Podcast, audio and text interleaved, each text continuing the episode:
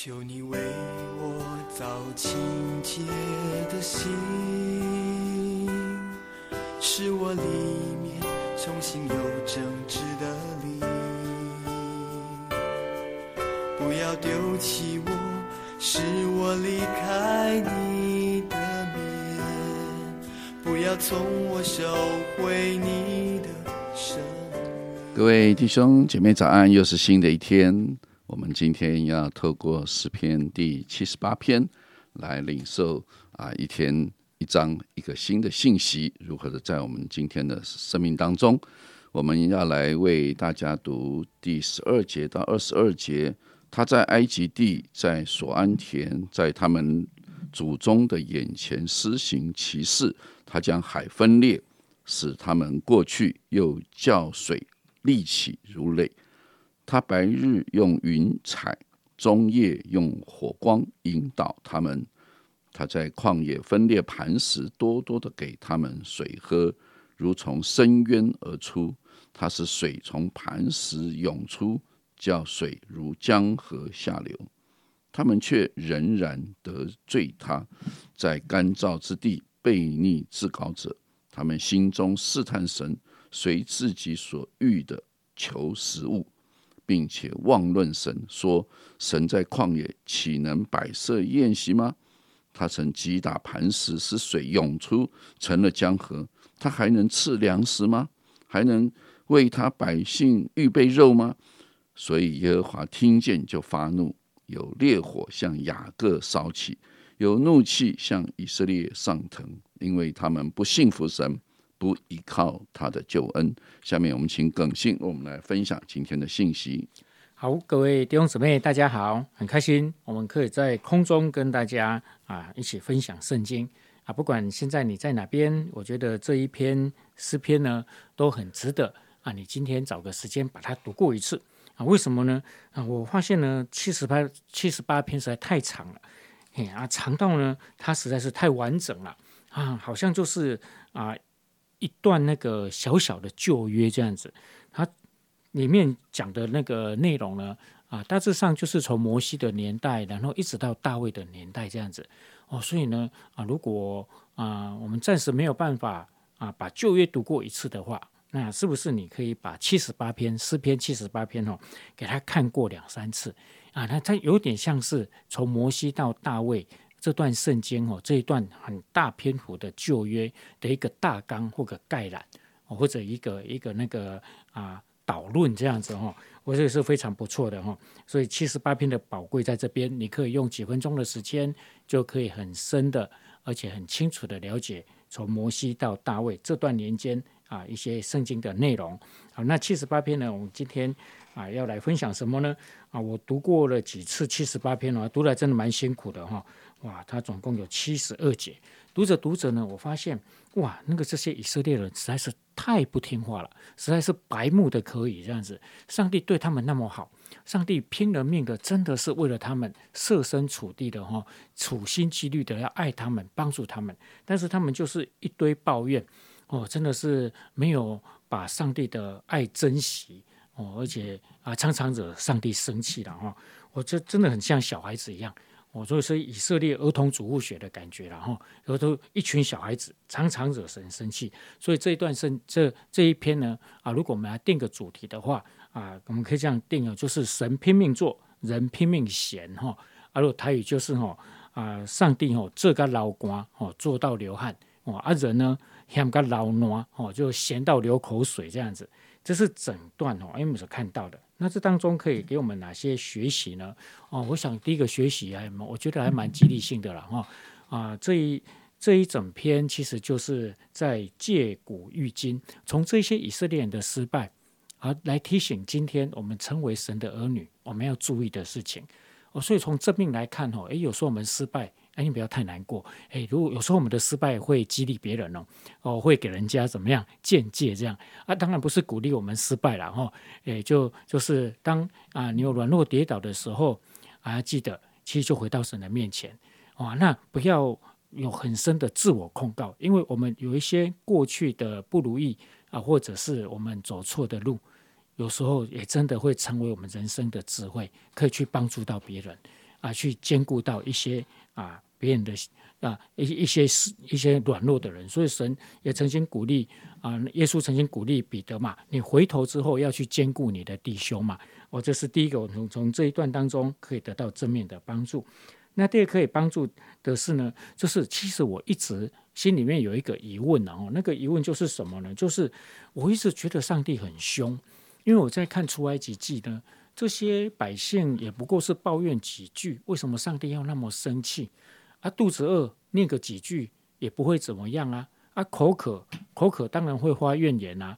你看我们的那个阿边哥没有肉吃，在沙滩都要写没有肉吃，哇，大家都很紧张啊，所以他们肚子饿，然后遇到一些不如意的事情，一点点抱怨，为什么上帝要这么生气？我一直有这个疑问，但是读诗篇第七十八篇的时候，我就得到解答了，因为在第十九节哦，这边他们说他们妄论上帝啊，他们妄论神。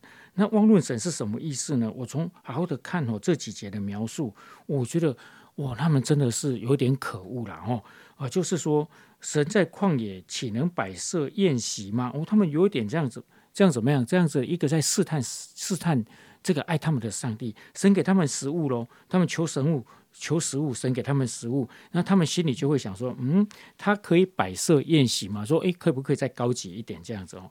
然后。他们曾经神透过摩西啊，使磐石出水嘛，然后他们心里在想说，他还能够试下粮食吗？他还可以给我们预备肉吗？所以就是有一点点怎么样，没有分寸的，一直一直的要从上帝这边去得到啊，他们想要的，而且那个心态其实有点在试探上帝，他可以吗？他可以做这个，那他还可以做那个吗？而这种心其实有点在霸凌上帝了。那我们知道霸凌的状况就是怎么样？先戳你一下，诶，你没有什么反应，然后接下捏你一下，啊，捏你一下还没有，然后再骂你一下，诶，你都没有反应，结果就扔头轻棍哦，就是软土就给他挖深一点，这样，其实他们是有点在霸凌上帝，就在试探上帝。上帝已经爱他们了，他们还要利用上帝的爱，还要更多，还要更多，哎，而且还有有点在怀疑，他有办法这么做吗？啊，当神这么做的时候，他们就想：哎，他可以再再做更多嘛？哦，原来在旧约，我比较看不出，因为他他讲就是抱怨抱怨啊，他们在埋怨这样子。哎，那看不出他们的心态。但是从诗篇七十八篇就会看到，他们其实在妄论神。那这当然就是挺严重了，难怪神非常非常的生气。所以在这一篇当中，我想我们可以得到的帮助，也就是我们有一个提醒：对神，我们要有一个正直的心。对着神，对着这位爱我们的上帝，弟兄姊妹，我们要有一颗正直良善的心。神对我们是良善的，那我们记得，我们对上帝也要是良善的。神对我们是非常正直公义的，那我们对神也要有一颗正直的心啊！不要去欺负上帝就对了啦。哎，记得我们啊，真的得到神很多，我们不要去欺负他啊。那因为你欺负神，就会失去分寸，就会得罪他，那当然就会。啊，让神难过啊，甚至我们的生活就会遇到一些困苦或者一些不好的事，呃，就得不到真正的祝福。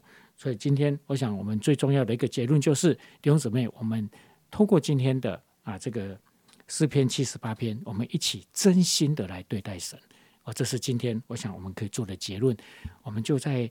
今天的祷告当中，在今天的言行举止当中，在今天你的工作或者家庭生活当中，我们就时时的在心里面给自己一个提醒，提醒我们自己：主啊，我要很真心的来对待你啊！这是今今天诗篇，我想可以给我们一个很大帮助的地方。谢谢大家。好，谢谢耿信。其实诗篇啊，这今天特别谈到的，就是以色列人出埃及的这一段历史。如果你去读新约圣经《使徒行传》啊，常常门徒们向着这些犹太人讲道，也很喜欢拿旧约的历史来责备当时的犹太人啊，就是想说当时你们的这些祖先在埃及如何，你们今天也是如何，因为耶稣基督来了，一样忍受这些犹太人对他的任何的批评、批判，甚至把他钉十字架。嗯，其实。以色列人是如此，我常去思想，我们基督徒其实也是如此。啊，我很喜欢读这个出埃及记，就是以色列人在旷野所发生的每一件事情。我很我这个很喜欢把它列列成一种表单啊，他们到底犯了哪些错？哪些错？哪些错？让神很气的啊，这个表单。然后我们自己来看看，哎，我有哪些一样的、类似的？哦，祷告没蒙应允，晚上就发怒了。哦，为什么神你你都没听我祷告？我服侍。哦，我我们其实常常啊，用这种方式就可以反思，其实我们的信仰啊，以色列人怎样，我们也是怎样。啊，我们不要笑他们啊！我们其实跟他们半斤八两啊！真的求主帮助我们，透过上帝的话语，常常给我们提醒，作为见解。假如圣经的话作为见解，你都不明白，你也不愿意被提醒，那你不就是愚笨的人吗？人家都这样犯错了，被上帝责备，以色列历史到最后他们是被灭了，结果我们还犯同样的错误。啊，那你不要说没有前车之鉴，你不要说你不读历史，历史的目的就是要让你去得到一种提醒。所以愿主帮助我们每一个基督徒，真的啊，活在神的恩典当中，当然也活在透过圣经的话，常常来提醒我们的当中。我们一起祷告，主，我们感谢你，谢谢，谢谢你。留下圣经的话语，常常成为我们的见解，也借着圣灵的工作，常常开启我们，提醒我们，让我们透过古代的所发生的一些种种事情，成为我们现今的一种提醒，让我们不再犯前人所犯的错误，让我们学习啊，我们。啊，一些先圣先贤，他们啊跟随你的个美好的榜样，成为我们现在跟随你的榜样。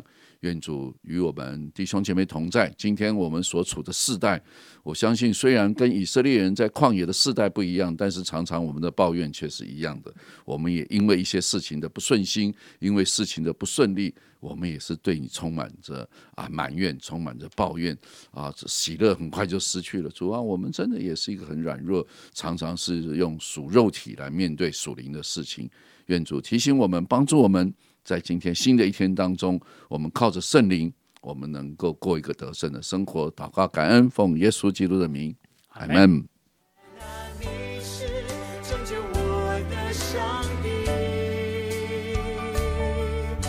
的舌头，要高唱你